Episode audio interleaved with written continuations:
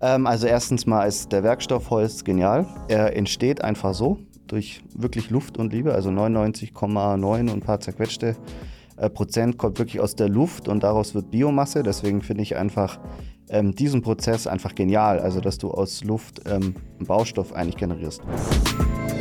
Herzlich willkommen beim Digitalwerk Podcast mit Michel Philipp Marun. Ich habe mir Max Wörner eingeladen. Er ist der Gründer und heutige Vorstand von Trickbricks. Das ist ein Hersteller, der sehr schnell an das Lego-Prinzip erinnert, aus Holz, nämlich Baustoffe, beziehungsweise noch viel genauer einen Stein herstellt, der aus Holz ist und damit in den Modulbau, Wohnungsbau einsteigt. Und die sind eingestiegen. Also man kann Häuser auch schon sehen.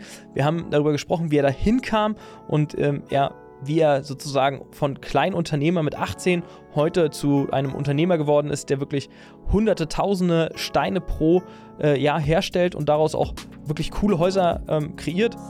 Die Flexibilität für Architekten gewährleistet ist, wer sich das Haus kaufen kann. Ähm, also all das, wenn es um nachhaltige Baustoffe geht, haben wir heute in die Podcast-Folge gepackt. Deswegen unbedingt dranbleiben, wenn ihr mehr über nachhaltige Baustoffe erfahren wollt.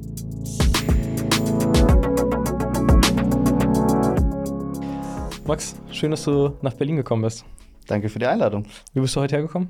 Ich äh, musste tatsächlich fliegen, da ich sehr früh schon Termine hatte und äh, aus Stuttgart gekommen bin. Das, das, mit dem Mussten, das klären wir nachher noch, weil das Nachhaltigkeitsaspekt wahrscheinlich bei dir echt äh, überall durchschlummern muss. Ja, mir okay. sträubst da echt alle Haare und äh, ich kriege auch regelmäßig auf den Deckel, wenn ich es mache. Ja. Aber äh, manchmal gehen Termine einfach vor, Kunden vor und Tatsächlich habe ich dich eingeladen, weil uns extrem viele, also extrem muss man vielleicht nochmal relativieren, aber doch einige auf Trickpick aufmerksam gemacht haben. Mir ist das schon immer aufgefallen, die Marke. Ähm, aber wir sollten euch und schrägstrich dich mal in den Podcast einladen, weil das, was ihr macht mit nachhaltigen Bauen, das ist schon nochmal irgendwie ein bisschen spezieller. Das moderne Lego, was wir wahrscheinlich auch schon mal gehört haben. Aber mhm. bevor wir da einsteigen, würde mich der Weg dahin interessieren.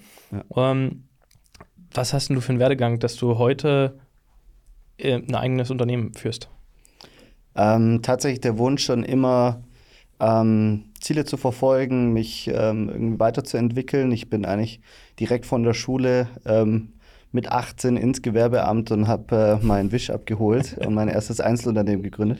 Okay. Äh, und seitdem ja so der klassische Seriengründer geworden. Ähm, ich komme eigentlich aus dem Leistungssport, aus dem Klettersport ja, ähm, und habe da sehr viel naturnahes erleben dürfen, war sehr viel in der Natur unterwegs mhm. und bin aber übers Business eigentlich immer mehr so in das Thema Bauen gekommen mhm. und das war dann irgendwie so ein bisschen komisch, weil Baubranche ja nicht so unbedingt ähm, das Nachhaltigste ist. Das, das, das war das, was du mit 18 gemacht hast, also gleich in die Bauwelt rein. genau, ja, okay. also über, über Klettern, quasi Dienstleistungen, da haben wir Kletteranlagen gebaut, äh, betrieben. Mhm. Ähm, ja, irgendwann erste so Bauträgergeschichten und so. Und, ähm, Kletteranlagen, warte ganz kurz, Kletteranlagen, also im Sinne von wirklich genau. Hobbyklettereien. Ja, ja, genau, genau. So also, Kletterhallen, was man heute kennt. Genau, also okay. so klassisch, ähm, wie, können wir, wie können wir Geld dabei verdienen, wenn ja. äh, andere auch klettern gehen. Und ja. dann kam da so ein bisschen der Hype und ähm, mhm. überall sind die Kletteranlagen quasi äh, rausgeschossen wie die Pilze. Und wir haben äh, in der ersten Golden Toast Fabrik der Welt ähm, eine alte Industriehalle, irgendwie ja. so eine Kletteranlage eingebaut. Okay. Ähm, aber, und genau. Aber kostet ja auch Geld. Also mit in jungen Jahren muss man ja auch erstmal das Geld haben, um irgendwie den Mut, ja, und vielleicht auch die, dieses wahnwitzige, ist egal, wenn ich scheiter, ähm, man denkt noch nicht so viel oder noch nicht so weit, man hat noch nicht so eine Hemmschwelle. Aber wie kam es bei dir, dass du gesagt hast, okay, ich brauche jetzt mal vielleicht 10.000, 20.000 Euro, um irgendwie so ein bisschen Budget Sparschwein geplündert, oder? Also tatsächlich habe ich nie ähm, äh, Kredite irgendwie haben wollen. Ich, mhm. ich brauche selber gar kein Geld. Also ich habe irgendwie, ich habe keinen ich brauche nicht so viel, viel Geld haben. Nee, ich brauche nicht viel Geld haben. Ich habe immer jeden Cent immer investiert so, bei mir dachte. in die Unternehmen und in, in, meine Entwicklung und so und ja. habe ähm, ähm, ja, natürlich durch Netzwerk, glaube ich, auch viel, also mhm. durch coole Partner. Mhm. Ähm, da sind natürlich die großen Summen dann auch zusammengekommen und äh, ich habe mich immer sehr viel einfach engagiert auch und mhm. konnte dann halt die Unternehmen voranbringen. Und das war so mein USP am Anfang. Mhm. Und dann natürlich, klar, ähm, kommt von der ersten, vom ersten Euro wurden dann zwei und dann hat man irgendwann angefangen, auch selber mit zu investieren. Mhm. Und genau, aber alles so do it yourself quasi.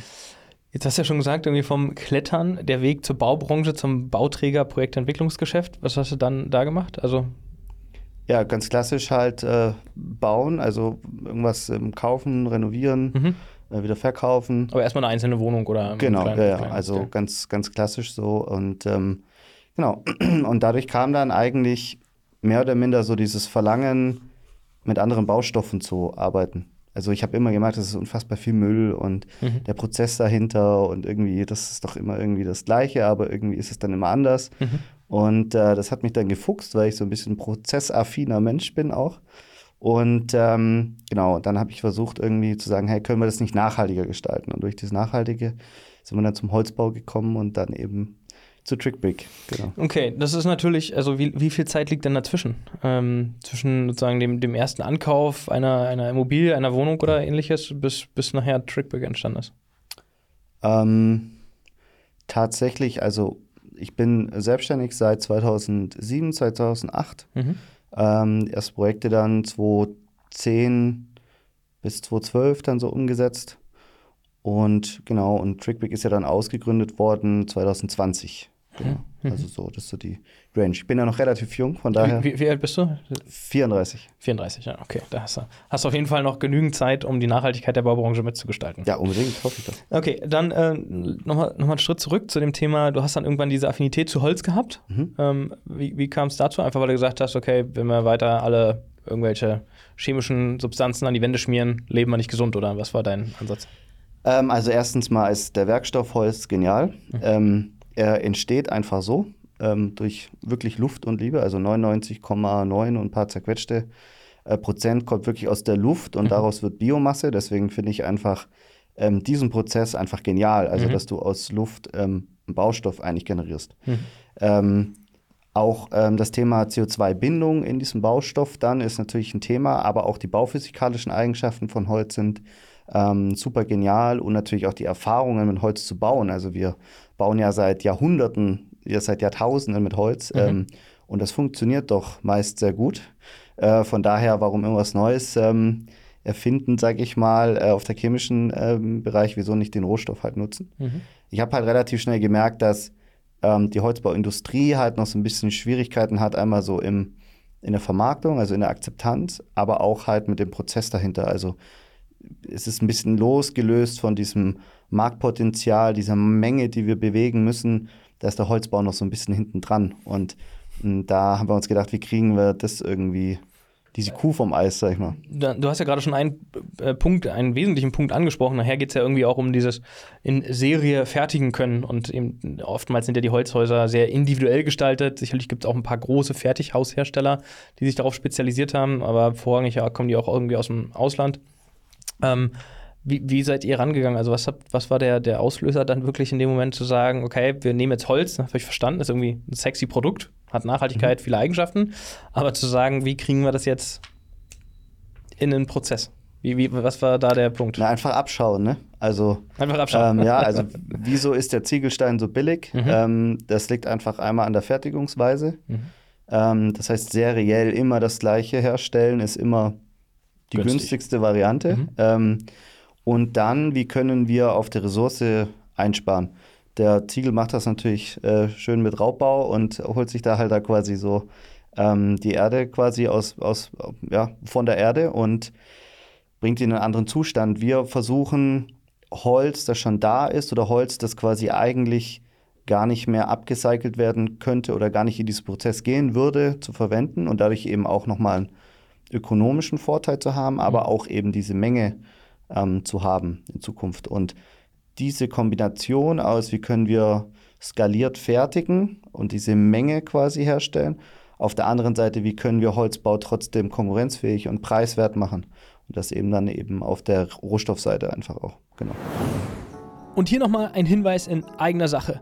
E-Learning von Digitalwerk bietet Planern, Bauleitern und Vertriebsmitarbeitern, aber auch noch vielen anderen Berufsgruppen aus Construction und Real Estate Lerninhalte auf dem nächsten Level.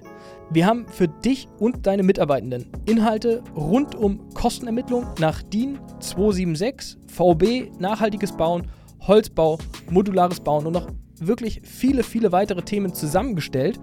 Und du kannst jetzt über unsere Plattform sämtliche Videos, Workbooks und Unterlagen von überall aus abrufen und in einem ganz eigenen Tempo erarbeiten. So geht aus unserer Sicht Weiterbildung des nächsten Jahrhunderts. ab jetzt kriegst du auch wirklich alle Inhalte mit nur einem Account für 9,90 Euro im Monat. Also, so geht moderne Weiterbildung mit Digitalwerk. Jetzt auf digitalwerk.io registrieren, Konto erstellen und lernen. Jetzt sehen ja eure ich hätte jetzt gesagt, eure Lego-Bausteine quasi wirklich ja aus so ein bisschen wie Lego. Also sie erinnern sehr stark dran, wenn man so eine Wand stehen sieht, weil man ja die einzelnen Elemente ganz gut erkennen kann, wenn solange da keine Vorwand steht oder verputzt ist. Ähm, wie seid ihr denn darauf gekommen, diese Art zu wählen? Weil Holzbau ist ja, wie du sagst, nicht zwangsläufig was Neues. Ihr mhm. habt gesagt, ihr baut das in Serie. Und wie kommt es jetzt aber zu dem Modul, was ihr gewählt habt? Genau, also mikromodular ist ja gewesen eben aus diesen Vorteilen, ähm, die wir rausarbeiten wollten. Ähm, und die Verbindungsart war eigentlich auch abgeschaut, nicht bei Lego tatsächlich. ähm, Sie äh, ändern aber zugegebenermaßen sehr Ja, es ist, äh, es ist leider so, weil dadurch äh, werden wir auch so ein bisschen in die Spielzeugecke getrieben. das okay. wir eigentlich wollen wir gar nicht. Wir wollen ja Geschosswohnungsbau, sozialen Wohnungsbau, Big Business machen und nicht äh, kleine, kleine Lego-Häuschen. Mhm. Ähm, aber eben das Übereinandersetzen, wie bei Mauerziegel eben auch. Und es ging es ja nur noch um, wie können wir die miteinander verbinden. Mhm. Und dadurch ist dann eben so eine Nut- und Federprinzip oder so ein Zapfen- und Nut-Verbindung äh, mhm. entstanden. Und mhm. das ähm, haben wir uns abgeschaut, tatsächlich im, also im alten Fachwerkbereich so. Ne? Also da wird ja auch ganz viel mit solchen Holzverbindungen gearbeitet und dann auch mit den Holznägeln gearbeitet. Und dann haben wir uns gedacht, wie kriegen wir das irgendwie industriell gefertigt? Das ist ja irgendwie eine sinnvolle Sache so. Mhm. Genau. Jetzt äh, hast du eine Idee gehabt, irgendwie habt ihr gesagt, okay, so sieht das Modul dann aus mit irgend wahrscheinlich Kollegen, Ingenieurs oder irgendwie. Wie kommt es denn dann jetzt zur Umsetzung? Also andere Frage vielleicht auch noch vorweg, habt ihr eine Fabrik eine eigene? Ähm, genau, also wie gesagt, so ein, so ein, die, der Brick an sich ist ähm, auch nicht von mir alleine stand, sondern mhm. ähm, zusammen mit einem Architekten, mhm. Werner Grosse, der hat äh, ganz ursprünglich diese Idee gehabt, Schwachhölzer dreiaxial miteinander zu verbinden und so und ist quasi so mit den ersten Prototypes quasi zu mir gekommen und hat dann gesagt, okay, wie kriegen wir das eigentlich hin, da jetzt quasi einen Baustoff, ein Bauprodukt hinzumachen. Und dann kam ich halt und habe gesagt, okay, Unternehmen gründen, so, das ist das, was Spaß macht und das, was wir irgendwie auch ähm, immer machen. Mhm. Ähm, und dann haben wir ganz klassisch so, ja, was, was brauchen wir? Wir brauchen Zulassung, wir brauchen Brand, wir brauchen ein Team, wir brauchen ähm, ja, ganz viele, ganz viele Themen, die man halt so halt mal hinstellen muss. Und mhm. äh, irgendwann natürlich war tatsächlich ähm, der Engpass äh, die Fertigung. Also, obwohl es ja simpel ist eigentlich, ist die Fertigungsgenauigkeit ein Thema und die Geschwindigkeit halt natürlich auch. Mhm. Und dann haben wir gesagt, okay, wir brauchen jetzt zuerst das Werk und haben dann in ähm, Tübingen eben unser erstes Pilotwerk aufgemacht. Und ähm, also da braucht es ja auch wieder Kleingeld. Jetzt habe ich verstanden, so über die Zeit hast du auch irgendwie ein gewisses Vermögen angehäuft, um neue Sachen auch entstehen lassen zu können. Ähm, aber wir, das ist ja auch schon nochmal ein anderes Game, also wenn wir über Fabrik sprechen. Ja. Was, was heißt Fabrik? Also den ersten Stein aus Holz, den Stein, den Holzstein, habt ihr äh, von jemandem fertigen lassen, von der Tischlerei oder die, die Modelle? Die ersten haben wir tatsächlich ähm, per Hand ähm, mit einer Bohrmaschine und einer Säge und so. Also noch einfach? Noch ja, einfach. ja, okay. komplett selber cool. und ähm, haben dann eben nach den ersten 150 Stück gesagt, okay, das kannst du niemandem zumuten, erstens. und zweitens ist es halt ähm, unfassbar aufwendig. Ja. Äh, und dann, genau, dann war halt das Problem, ja klar, gehst du dann zum Sondermaschinenbauer und sagst du, hier, mach mal. Mhm. Dann hat er losgelegt und so nach einem halben Jahr oder so hat er dann gesagt, so, ich bin jetzt dann mal so weit, ich brauche zweieinhalb Millionen Euro für die Kiste. Und dann sind wir hin und haben gesagt, so, hey, ähm, sorry, das Produkt hat sich weiterentwickelt, ähm, mhm. bau mal um. Und dann ist er halt vom Stuhl gekippt und hat gesagt, okay, wie, das geht gar nicht, ich muss komplett neu konzipieren und so. Und dann habe ich gesagt, okay, boah, das ist schwierig, weil wir wissen ja nicht, wo geht's hin mit dem Produkt. Mhm. Und dann habe ich mich einfach viel informiert, so was geht in der Automatisierung, was geht in der mhm. Holzbearbeitung und dann mhm haben wir tatsächlich einfach selber eine Anlage gebaut. Also wir haben uns ein paar. Was heißt denn das? Jetzt musst du, jetzt musst du ins Detail gehen.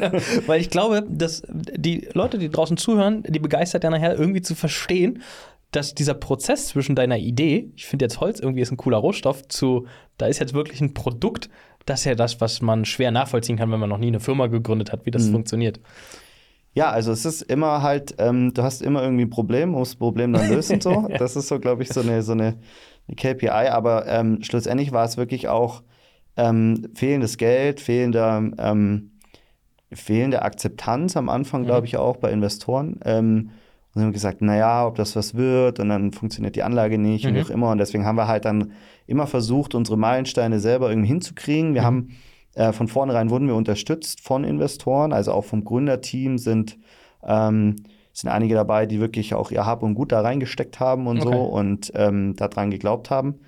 Ähm, aber schlussendlich geht es eben einfach, ja, mach, mach irgendwie mal ziemlich rough, schnell mal irgendwie so, dass es geht. Mhm. Und das geht halt dann, indem du, keine Ahnung, gebrauchte Industrieroboter zum Beispiel kaufst. Habt ähm, ihr denn, habt ihr genau, und da haben wir gesagt, ja, Mensch, 13.000 Euro, so ein Roboter. Mhm. Das geht ja, Fall, oder? Ja. Also, und dann haben wir da mal sechs gekauft und okay. Haben dann SketchUp so mal die irgendwie so hingestellt und haben gesagt, okay, du machst jetzt, du, der soll bohren und der mhm. soll irgendwie sägen und mhm. Und ähm, genau, dann haben wir das wirklich aufgebaut, bis äh, tief in die Nächte hinein, haben wir da selber dran in, rumge... In, in, irgendeiner Halle oder bei dir ja, zu Hause? Aber, nee, bei uns da in das Pilotwerk und okay. äh, haben dann irgendwie befreundete Schlosser irgendwie, hey, du musst da was schweißen, dann irgendwie einen 3D-Drucker gekauft, um die ersten Werkzeuge irgendwie an einem Roboter da irgendwie mal so prototypmäßig mhm. irgendwie zu machen und mhm.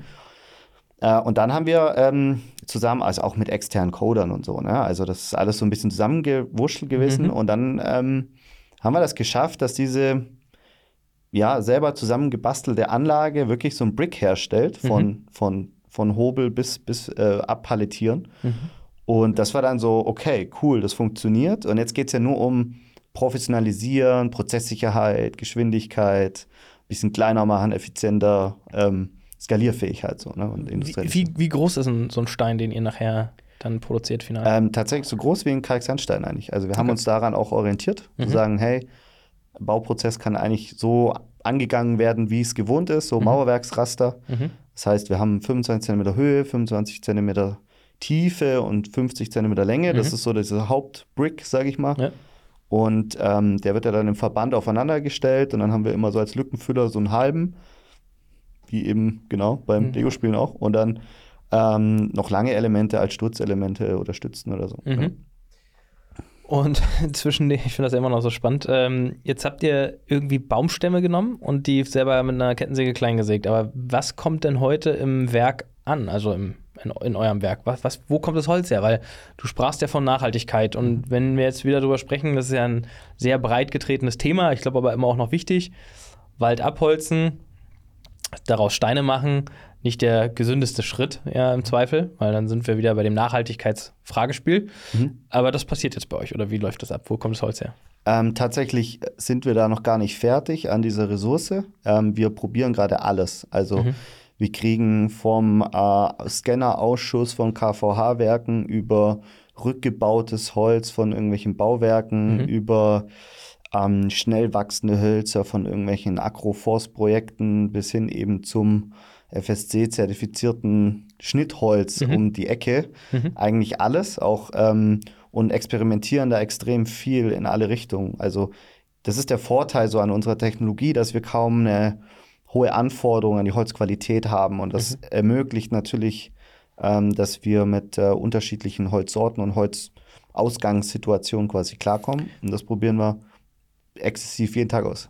das heißt aber, ihr äh, leimt die nicht irgendwie zusammen, sondern es muss schon immer ein ja. Stück, äh, ein, ein Brick muss quasi aus einem Stück Holz geschnitten werden. Genau, können. also die Grundstruktur von dem Brick ist quasi ein, man nehme ein Kantholz, mhm. ähm, ich glaube, das kann das, sich jeder vorstellen da draußen. Schneide das, okay. genau, also in einer gewissen Dimension, ja. schneide das quasi in einzelne kleinere Elemente und bringe das dann mit Holzdübeln, mit Buchenholzdübeln machen wir das mhm. in so eine dreiaxiale Struktur, wie so ein Teufelsknoten, mhm. ähm, wo man so kennt zum Spiel. Ja. Ähm, und dadurch haben wir quasi ein formstabiles Element, das dann aus dieser Vielzahl der Kanthölzer ein größeres Modul darstellt. Ähm, und das ist ähm, einmal natürlich die Formstabilität von dem Brick wird dadurch gewährleistet, mhm. also dass wir Masse machen, also größer werden. Größer, ja. Ähm, aber wir lösen damit auch ein stoffliches Problem vom Holz, und zwar das Quellen und Schwinden im tangentialen Bereich, mhm. wird dadurch aufgelöst. Das heißt, wir können, das Holz darf arbeiten in der Struktur, ohne dass das Bauteil an sich an Größe variiert. Variiert, so. ja, kleiner oder größer wird halt natürlich. Genau. Ja, und ähm, das hat auch zur Folge, dass wir sehr viel Lasten aufnehmen können und ähm, einfach sehr, sehr massiv sind. Mhm. So. Aber wir haben keine Leimstoffe, keine Verbundwerkstoffe, keine Chemie drin, nur Holz. Jetzt liegen da wie viele so eine Steine auf, der, auf einer Palette?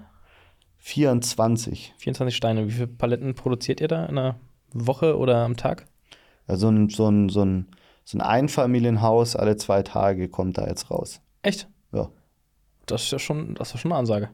Ja, das ist äh, mittlerweile ist das schon relativ viel, reicht aber leider tatsächlich noch nicht aus.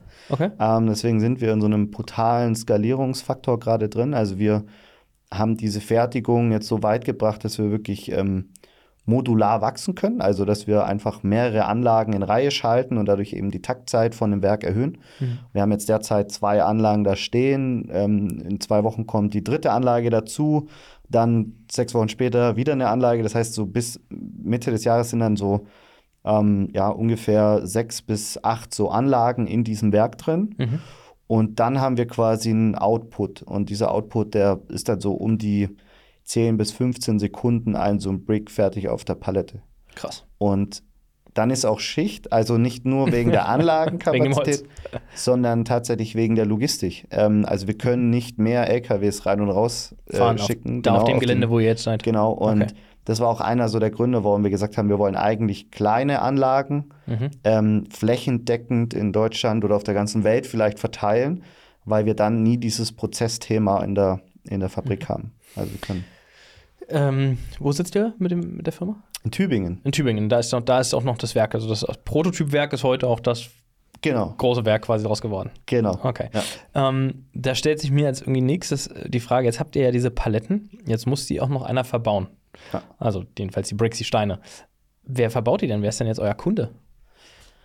Also der Kunde, der es eigentlich haben will, ist derzeit natürlich oft der kreative Architekt, der so ein bisschen über diese Modulbauweise äh, natürlich schimpft, weil er sagt, er kann sich gar nicht da so frei entfalten. Das mhm. heißt, diese Kleinteiligkeit dient dem Architekt natürlich so, seine Entwürfe noch frei zu gestalten. Mhm. Ähm, der Projektentwickler ist tatsächlich so der Interessent für dieses ganze Thema ESG-konformes Bauen und äh, Fördermöglichkeiten und Nachhaltigkeit ins Bauen bringen.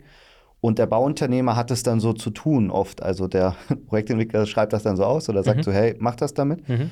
Ähm, und den nehmen wir dann einfach mit ähm, an die Hand und sagen, hey, ähm, komm zu uns, mach eine Anwenderschulung, ähm, kriegst du alle Planungsunterlagen oder können wir den einfach, sagen wir mal, so ein bisschen supporten. Wer, wer ist es denn? Das ist ja und, nicht mehr der Maurer. Genau, und das, und das ist eben auch so ein, so, ein, so ein Thema, auch ein Part von, von Lean Construction.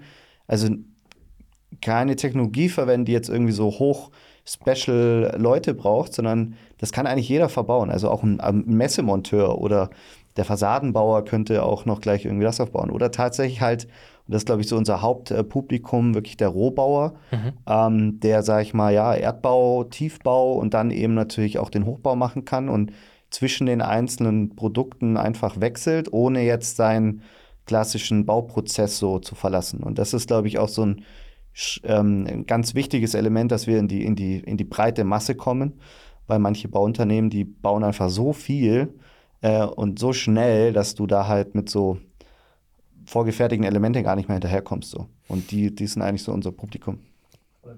Ähm, aber wäre es nicht genau der, der nächste Schritt bei euch, zu sagen, ihr äh, setzt schon x Steine mit äh, einer Gesamtfläche zusammen und lasst die im Werk als großes Modul dann eben, was weiß ich, ne, aus, die Außenwände, die vier von der, vom Erdgeschoss fertigen mhm. und die ähm, dann per LKW abholen? Ja, es ist äh, höchstgradig ineffizient, mhm. ähm, weil wir natürlich äh, unfassbar viel, wir haben zwar diese Vorfertigung, ja, diese Vorfertigung von dieser Wand, die dauert auf der Baustelle vielleicht, keine Ahnung, eine Stunde und im Werk hochautomatisiert vielleicht 30 Minuten. Mhm. So, aber dann habe ich die Probleme halt drumherum. Das heißt, ich habe ich hab einen wahnsinnigen Logistikaufwand, ich brauche äh, Spezialequipment auf der Baustelle, ich brauche wieder Leute, die mit so großen Elementen klarkommen. Ähm, ich brauche den Platz auf der Baustelle und ich bin immer dann in der Taktzeit auch eingeschränkt an meinen Kranzeiten. Also wenn man ins Lean reinschaut, dann wollen wir eigentlich kleine Arbeitspakete und kleine mhm. Prozessschritte und die skaliert in der Fläche bringen. Das heißt, wenn ich ein Quartier habe mit 100, 200 Häusern, dann bräuchte ich für elementiertes Bauen eben viele, viele Kräne und viele, viele Fachleute mhm. und viele, viele LKWs. Ähm, und das muss ich alles handeln können. Und wenn wir so klein und effizient anliefern, mhm. haben wir äh, hinten raus eigentlich einen, einen Prozess Zugewinn. Weil ihr auch sagt, dass die Firmen nachher gar nicht in der Lage sind, weil du hast gerade gesagt, du brauchst die richtigen Leute dann nachher, die auch damit umgehen können, mit großen vorgefertigten Elementen. Das hat, hat ja nachher eine Wand dann irgendwie 10 Meter auf, weiß ich nicht, 3,50 Meter oder ähnliches. Mhm. Das können viele Unternehmen einfach nicht handeln, auch nachher. Also tatsächlich in der Fertigung, ich meine, es passiert jetzt gerade viel, es entstehen riesige Werke in dieser Vorfertigungsphase. Mhm, ja. ähm, da habe ich halt immer das Problem, dass ich natürlich, ich, ich kaufe ein Produkt, ein fertiges Haus eigentlich bei einem Hersteller, mhm. ähm, ist ein Ansatz. Ähm, wenn ich jetzt aber mal so Bauprojekte anschaue, die wirklich groß sind, die werden alle konventionell gebaut, weil einfach dieser Prozess, dieses Handling gar nicht anders geht. Ähm, wir hatten tatsächlich so diesen Aha-Effekt auch mit einem größeren Projekt. Da ging es um äh, 150 so Villen, mhm. ähm, die relativ schnell irgendwie gebaut werden hätten sollen. So. Und dann sind wir zu einem Holzbauunternehmen in Österreich gegangen und haben gesagt, so, hey, baut ihr das doch und fertigt das alles vor und so. Und dann können wir da mal ein richtig cooles Holzprojekt machen und so. Und dann ist der halt aus Latsch gekippt und hat gesagt, so hey, bei 20 Millionen Jahresleistung ist bei mir Schluss. Ähm, so, das heißt, da hat man relativ schnell gemerkt, okay, das ist kein Case für die breite Masse. Mhm. Äh, zumindest jetzt noch. Und mhm. diesen, diesen Gap wollen wir einfach schließen, indem wir mhm. sagen, Masse herstellen und dann mit den bestehenden Prozessen, die da sind, mhm. ähm, einfach anders bauen, nachhaltiger mhm. bauen. Jetzt sprichst du ja die ganze Zeit auch über gigantische große Projekte, also jedenfalls von den Voluminas, der Anzahl der Häuser. Ähm, was, was macht ihr dann? Also wo, wo steht vielleicht auch da erstmal, wo steht ein Haus von euch, was man sich angucken kann, damit derjenige, der gerade noch die Lego-Vorstellung hat mhm. und zuhört, die ablegt und dahin fahren kann und sich ein Haus angucken kann? Ähm, ja, wir haben jetzt ganz neu in, in, in Frankfurt ähm, einen mehrgeschossigen Wohnbau hingestellt. Ähm, das war tatsächlich für uns so ein, so ein Pilotvorhaben in dem ganzen Prozess. Also wirklich zu sagen, wir nehmen einen Rohbauer, der noch nie mit Holz gearbeitet hat und äh, der soll jetzt mit den Bricks da mal selber irgendwie so ein Haus hinstellen. Mhm. Ähm, dann haben wir auch schon im Ausland gebaut, ähm, am Lago Maggiore.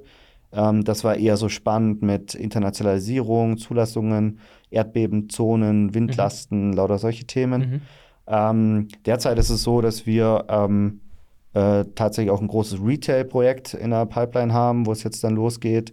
Ähm, also wir haben so verschiedene, verschiedene Projekte, die jetzt gerade angeleiert werden und darunter natürlich auch die großen Quartiere. Ähm, das ist auch wirklich was, wo so ein, so ein Baustartup oder so eine Baufirma immer, oder so ein Baustoffhersteller auch, ja, genau, äh, damit zu kämpfen hat, weil über das Erstgespräch bis zum Ausliefern der Bricks vergehen also wirklich Jahre. Mhm. Ähm, und äh, wir merken halt, dass jetzt diese ganze vergangene Arbeit, sage ich mal, Netzwerkarbeit, jetzt tatsächlich in diese großen Projekten mündet. Ähm, und bisher waren es halt viele so Pilotvorhaben, irgendwie mal hier ein Musterbau für konstruktive Themen oder mhm. ähm, da mal irgendwie ein Prozess ähm, auf, auf, aufgegleist oder so. Ähm, man muss sagen, dass vor, die Vorgängerideen von dem Brick, da gibt es in ganz Europa Häuser, aber es sind halt hauptsächlich kleinere Häuser halt. Ne? Und wir wollen ja einen Geschosswohnungsbau und einen Gewerbebau und da ähm, gibt es tatsächlich jetzt noch nichts Großes, wo wir zeigen können. Aber bald. Du, du hast ja gerade selber äh, die, die mehrere Worte im Mund genommen, um euch zu beschreiben. Was seid ihr denn? Seid ihr Hersteller? Seid ihr mhm.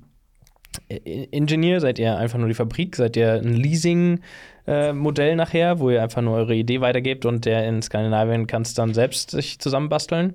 Ähm, also tatsächlich sind wir jetzt erstmal ein Baustoffhersteller, mhm. ähm, der ein Bauteil herstellt, wo man kaufen kann. Mhm. So, jeder.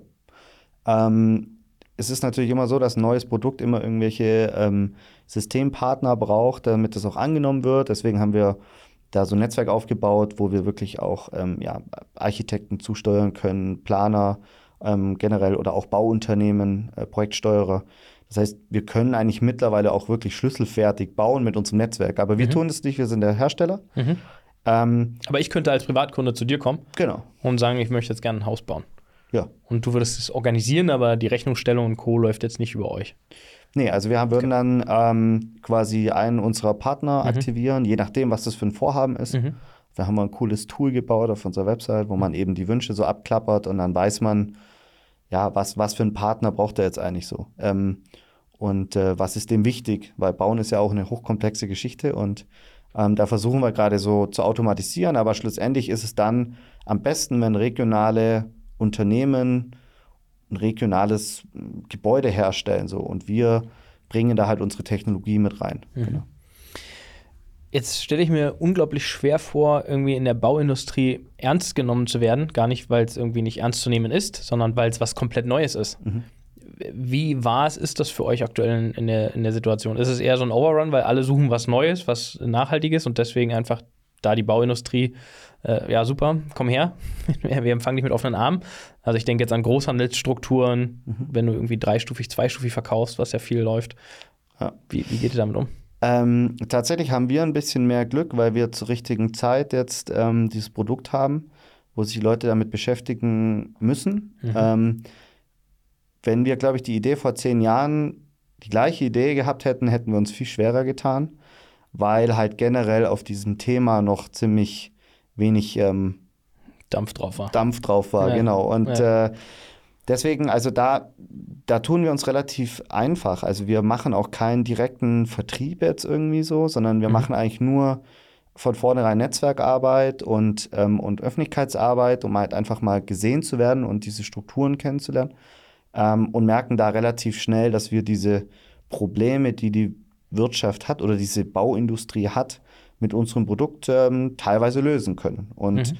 das ist natürlich dann eine tolle, äh, tolle Möglichkeit. Und da werden wir sehr ernst genommen, mhm. zumindest von den Leuten, die sich da mit dem Thema beschäftigen. Das heißt, weil du sagtest, ihr verkauft nicht direkt Wer, wer, wer, kauft denn das? Das Bauunternehmen nachher, welches es baut? Genau, das also, der, also die wirklicher Kunde auf der Faktura. Genau, also die Fakturierung läuft dann über den Bauunternehmen. Ja, okay. Tatsächlich haben wir auch noch keinen Handel ähm, eingeschaltet. War ähm, nicht notwendig, weil ihr genügend, ich sag mal, abverkauft zu dem, was ihr produzieren könnt aktuell von der Auslastung? Ähm, genau, also bisher ist ja so, dass die Leute kommen zu uns, ein ähm, bisschen Logistik, dafür habe ich einen Logistiker so, ähm, fakturieren, das kannst du automatisieren. Mhm. Also ich bräuchte ja den Handel eigentlich für das ganze Thema Beratung ähm, und ähm, ja, Strukturen bauen. Ähm, und da sehe ich halt den Öko-Baustoffhandel vielleicht noch, ähm, aber den konventionellen Handel, der hat es halt teilweise auch noch nicht begriffen, mhm. Hat, führt noch falsche Produkte und da fühlen wir uns dann natürlich auch nicht wirklich wohl oder haben, haben da natürlich noch so ein bisschen Angst davor, dass derjenige, der nachhaltig bauen will, dann auf einmal beim klassischen Baustoffhändler dasteht und sagt, ja, da nimmst du noch einen Sack Zement mit, das, das geht schon. Mhm. Ähm, das, das wollen wir ja gerade nicht. Wir wollen ja umfangreich beraten. Und ähm, da gehen wir andere Strukturen, da machen wir andere Systempartner auf und die machen das dann auch so, wie wir uns das vorstellen. Ich hatte, also, ich hatte schon fast die Vermutung, dass es am Margen-Thema äh, äh, nee, in der Mitte liegt, nee, quasi, sozusagen, weil es nicht notwendig ist, den drin zu haben, sparst dir nachher halt auch die, die entsprechende Marge ähm, für den Mittelsmann. Jeder in der Wertschöpfung will mitverdienen. Keiner Klar, natürlich äh, haben wir jetzt nicht so riesige Margen, dass wir da so viel abgeben können. Äh, von vornherein, nee, aber. das, sagt, das, sagt, auch die alte Bauindustrie. Ja, ja, genau. Die neue nee. sagt das jetzt also auch, okay. genau. Nee, mir geht es eher darum, jeder soll sein Geld verdienen und mhm. jeder Partner ist extrem wichtig. Also, wenn ich was ja gelernt habe im Unternehmertum, dann ist es Netzwerk und Partnerschaften und mhm. Zusammenarbeiten so. Und, das, und jeder soll daran Geld verdienen. Umso besser ist es, weil umso mehr kann das eskalieren. Ähm, aber es muss halt richtig eingesteuert werden, dass wirklich diese, dieses Setup von unserer Ideologie, unserem Brand quasi mhm. auch richtig transportiert wird. Und da sehe ich bei vielen Baustoffhändlern noch ein bisschen Nachholbedarf. Tatsächlich kommt ein bisschen ein Switch rein und wir freuen uns da auch auf Gespräche mit einigen. Ähm, aber tatsächlich ist es noch so, dass ich da noch so ein bisschen zu wenig Kompetenz sehe. Gibt es denn in dem Bereich eigentlich irgendwie einen Competitor? Also, weil natürlich gibt es große etablierte Player, ähm, die verschiedene andere Sachen machen, die aber natürlich auch ein großes Volumina an Kapital im Hintergrund hätten, um sowas zu bauen und auch relativ schnell aus dem Boden zu stampfen. Wenn, ich sag mal in Anführungszeichen, wenn ihr das jetzt geschafft habt, dann wird es jemand, der prozessual Trockenbauplatten oder ähnliches herstellt oder Steine vielleicht auch schaffen, so ein neues Werk aufzusetzen. Gibt es die Konkurrenz oder habt ihr da, seht ihr da Veränderungen im Markt? Ähm, naja, tatsächlich ist ja so, dass unsere dreiaxiale Struktur patentiert ist weltweit. Mhm. Ähm, deswegen ist es natürlich gar nicht so einfach, das nachzumachen. Man kann sich ja Abwandlungen irgendwie rausentwickeln, aber dann ist es halt entweder nicht mehr so gut ähm, mhm. oder es hat halt irgendwelche anderen Themen, wo man dann irgendwie gerade ziehen muss. Also wir merken gerade, dass eigentlich nichts Vergleichbares im Markt ist. Wir kennen so kleinere Bauteilsysteme so ähm, mhm. aus Frankreich und auch Österreich und so, aber das ist oft ähm, entweder noch nicht zugelassen oder halt statisch da nicht so weit oder es muss noch irgendwie verstärkt werden mit Gewindeschrauben mhm. oder irgendwas. Mhm. Da gibt es so Ecken, auf den Winkeln von oben rein irgendwie. Genau, ja, irgendwie so, so, ja. so, so, so, verschiedene Abwandlungen. Was wir wirklich äh, machen, ist ja mit unserem Mauerziegel einem eine, oder ein Mauerstein oder Mauerbrick äh, einen, einen Ziegelstein ersetzen. So, mhm. ne? Und das ist, ähm, kenne kenn ich jetzt so nicht aus dem Massivholzbereich, ja. Okay, aus dem Massivholzbereich nicht. Mhm. Aber aus dem Steinherstellungsbereich, da. Ja, natürlich. klar. Da, da also wir machen eigentlich gerade das durch, was der Ytong damals so mhm. durchgemacht hat. Also mhm. jetzt kommt da neuer, neuer Werkstoff und den klebt man jetzt nur noch und man hat keine Mauerwerksfuge mhm. mehr und wie soll denn das gehen? Das war damals auch so ein bisschen fraglich. Und, äh, und so ist bei uns jetzt auch, ja, wie Ziegel und nur Holz und, und ihr klebt da nichts. Also das ist dann ja. irgendwie so, also das, wir machen so gerade das Gleiche durch, äh, was die Kollegen da durchgemacht haben. Mhm. Ähm, wir ähm, glauben oder wir, also wir besprechen ja auch, sag ich mal, so mit der, mit der, mit der Wirtschaft und ähm, ich glaube, der, der richtige Weg wäre, glaube ich, wenn man sich zusammentut, also diese bestehende Struktur eigentlich nutzen, das Know-how nutzen von allen Playern in diesem Markt und einfach neue Technologien da reinlassen, weil dann gewinnen alle irgendwie so. Und da da, da, fallen mir noch zwei Sachen ein. Also einmal den Player sozusagen, äh, die, die mitnutzen, habe ich verstanden. Also auch größere Teilnehmer, so verstehe ich es, mhm. die heute was anderes herstellen, die einfach vielleicht mehr Know-how schon in einzelnen technischen Bereichen in der Produktionsfertigungsstelle haben können. Mhm. Aber was mich noch viel mehr interessieren würde, weil du die ganze Zeit vom auch Geschosswohnungsbau sprichst, das heißt, wir reden nicht über ein Einfamilienhaus mit einer ersten, zweiten Etage, vielleicht auch noch einer dritten und einem Flach- oder Spitzdach, sondern Geschosswohnungsbau ist in meiner Welt irgendwie eher höher. Also, mhm. wenn ich mal reingucke, fünf, sechs, sieben Etagen. Genau. Jedenfalls Berlin. Ja, gibt andere Städte, die ja. können es höher. Was geht denn da heute schon? Äh, wir haben tatsächlich jetzt eine, eine, eine Statik fertig gemacht für Nachgeschosse, ähm, wo wir umsetzen mhm. wollen. Wir sind noch nicht ganz durch mhm. mit dem Kunden, aber mhm. rein technisch geht das. Ähm, der Vorteil von diesem mikromodularen Bauen hat sich dabei überhaupt auch rauskristallisiert. Wir können ähm, sogar noch höher bauen, wenn wir zum Beispiel verschiedene Festigkeitsklassen mischen. Also wenn wir zum Beispiel unten in den ersten ein, zwei Geschossen anderes Holz einsetzen, das mehr Lasten aufnehmen kann und oben dann mit leichteren Hölzern arbeiten. Und das funktioniert natürlich, weil wir immer standardisiert in Elementen denken. Und das kann natürlich ein anderes Holzbausystem nur schlecht, weil die Fertigungen immer nur für einen bestimmten Werkstoff, mhm. für ein bestimmtes Element ausgelegt sind. Und da sind wir flexibler. Ähm, also statisch, wir wollen wirklich ähm, Geschosswohnungsbau, wir wollen ähm, große Hallen, Deckenlasten können wir umverteilen in die Fläche rein. Also sind statisch äh, gar nicht so schlecht. Also da geht noch also, einiges in die Höhe. Da, da geht noch okay. was. Ja. Also so acht wäre jetzt erstmal, wo du sagst, das ist jetzt das, was wir da seid ihr jetzt dran. Haben. Genau. Ähm, dann braucht es auch den Kunden dazu, der auch acht mit genau. euch macht, umsetzt, finanziert und so weiter, der auch da ein Vertrauen drin hat in, das, genau. in den Werkstoff ja. sicherlich. Genau. Jetzt die zweite Frage, die, der Werkstoff nochmal, also Holz, ja. Nachher ist es aber das gesamte Objekt ein Hybrid im Sinne von Treppenhaus, Fahrstuhlschacht ist aus Beton oder wie realisiert ihr das, wenn wir über Geschossbauer sprechen?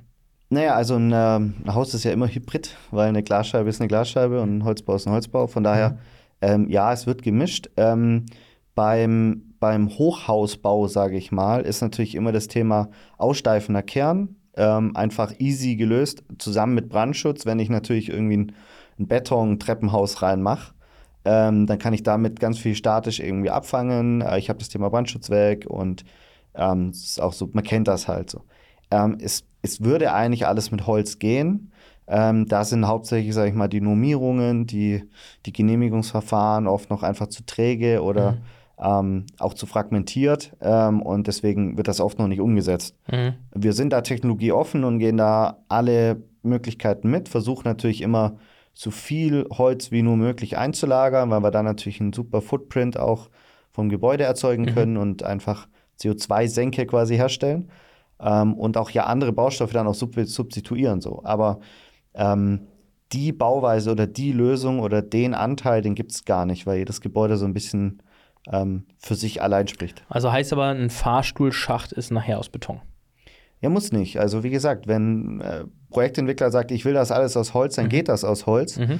Dann muss ähm, da vielleicht, ähm, keine Ahnung, ähm, hier und da mit dem einen oder anderen Gutachter eine, eine Zustimmung im Einzelfall erwirkt werden oder ähm, ein, ein anderes Konzept gefahren werden, aber rein bautechnisch würde das alles gehen. Mhm. Ähm, die Frage ist immer nur, oft will man ja auch den Weg des geringsten Widerstandes gehen. Klar, so, nachher und dann, ist es Kosten, Nutzen, Aufwand. Genau, so. Ja. Und äh, deswegen ist es ähm, oft wird dann einfach dieser, ja, komm, dann machen wir aus mal mhm. aus Beton. Mhm. Machen wir das nächste Mal dann und mhm. dann Mhm. Schauen wir mal. Genau. Weil es gibt einfach aus meiner Sicht wenige, ähm, und da scheitert es nachher ja. Also natürlich ist ähm, Glas ein anderer Werkstoff und wie viel Glasfläche braucht man und so weiter, aber wenn es um dieses Hybrid-Thema geht, dann sprechen wir ja oft schon von dem inneren Kern, was du gerade gesagt hast, Aussteifen, Beton und so weiter.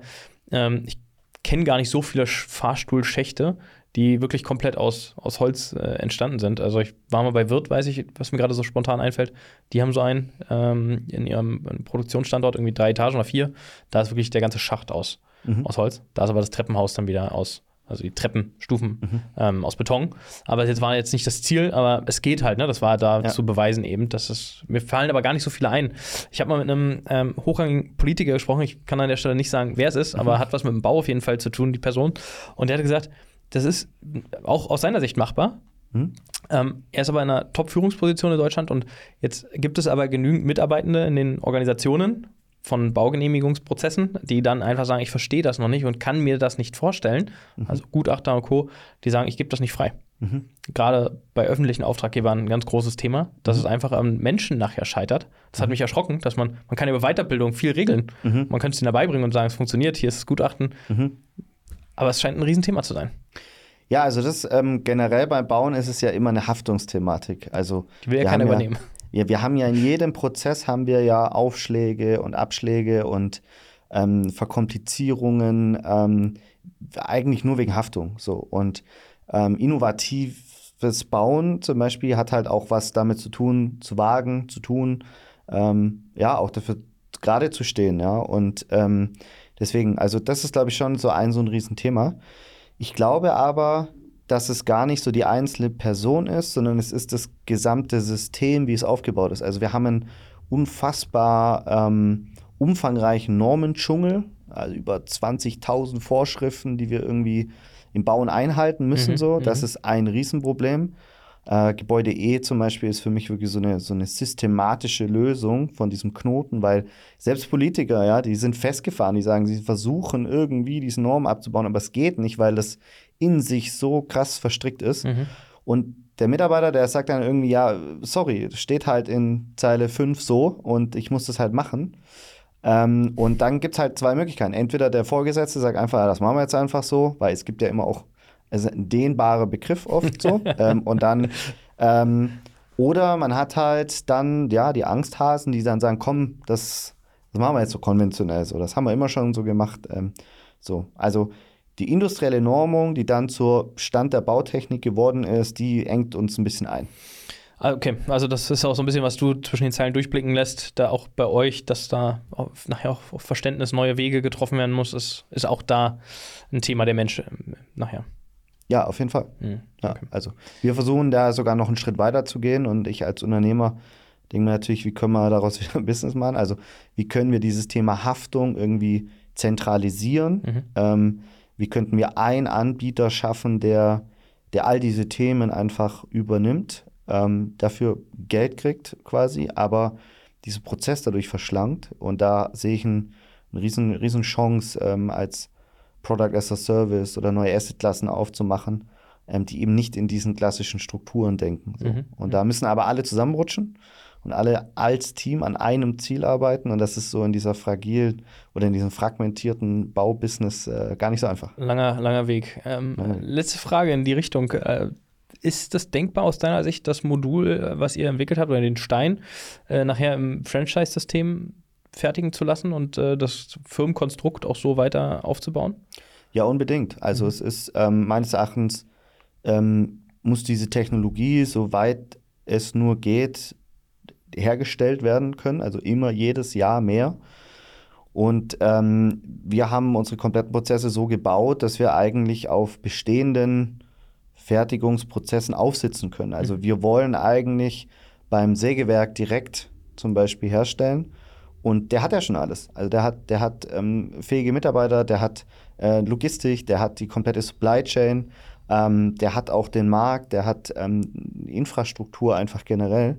Warum soll ich selber irgendwie da eine Halle aufmachen und mich da loslösen, sondern nee, zusammen, zusammen ist besser. Und ähm, da ähm, machen wir tatsächlich schon erste Gespräche. Ähm, auch im Ausland sehen wir da natürlich einen riesen Vorteil, dass wir einfach Leuten diese Anlage geben und sagen, hier, das Handbuch, das Ding läuft mhm. so, hier könnt ihr mhm. anrufen, wenn sie nicht mehr läuft. Mhm. Und äh, los geht's so, ne? Hauptsache Bricks herstellen. Aber da, was, was würdest du aus deiner Sicht, auch wenn es noch in die Zukunft gesprochen ist, aber was, was wäre der, der Asset, der sozusagen patentierte Stein, der da rauskommt nachher? Oder mhm. wäre es der, ähm, ja, die Anlage nachher, wie sie programmiert ist, welche Roboter in welchen Reihen geschaltet und äh, miteinander arbeiten? Äh, ich glaube, es ist eine Mischung. Es ist gar nicht so einfach, so eine Anlage hinzustellen, aber die Anlage das kann, es, ja, es gibt ja auch nicht die Anlage, sondern es gibt immer noch einen zweiten Weg vielleicht oder einen dritten oder einen zehnten, wie man es herstellen könnte. Mhm. Es ist wirklich die Technologie, die hinten rauskommt, die, diese dreiaxiale Verbindungsstruktur aus diesen Kanthölzern, die ist geschützt und das ist unser, unser Baby so. Mhm. Ähm, und daran wollen wir mitpartizipieren, aber in welchem Umfang ist noch gar nicht so wirklich klar, weil da gibt es natürlich unterschiedlichste Möglichkeiten. Ähm, ich fände es cool, wenn das Ding nicht irgendwann irgendwie verramscht wird oder in die falschen Hände gelangt oder so, sondern dass damit was Gutes gemacht wird ähm, und eine gewisse Qualität dahinter steht. Ähm, aber wer jetzt konkret und wie, das ist alles noch offen. Also da bin ich gespannt. Ähm, klingt ja sehr vielfältig die Wege der Zukunft bei, bei euch und für dich. Also von irgendwie Franchise groß selber skalieren, verkaufen an großen Hersteller. Ist ja viel offen und möglich anscheinend. Mhm. Ähm, da bin ich gespannt, äh, wenn du mir das Foto auf WhatsApp schickst von dem achten Stock, mhm. äh, wenn du oben drauf stehst. Da drücke ich euch erstmal die Daumen und mhm. ähm, freue mich dann, äh, davon ein Foto zu bekommen. Jawohl, auf jeden Fall. Also, vielen Dank, dass du da warst und erstmal ja, über die neuen zukünftigen Wege des Bauens mit mir gesprochen hast. Und ich drücke euch die Daumen. Dankeschön. Danke für die Einladung. Sehr gerne. Wenn ihr noch mehr Baucontent haben wollt, dann schaltet einfach nächste Woche Dienstag wieder ein. Wir freuen uns über euer Like. Bis dann.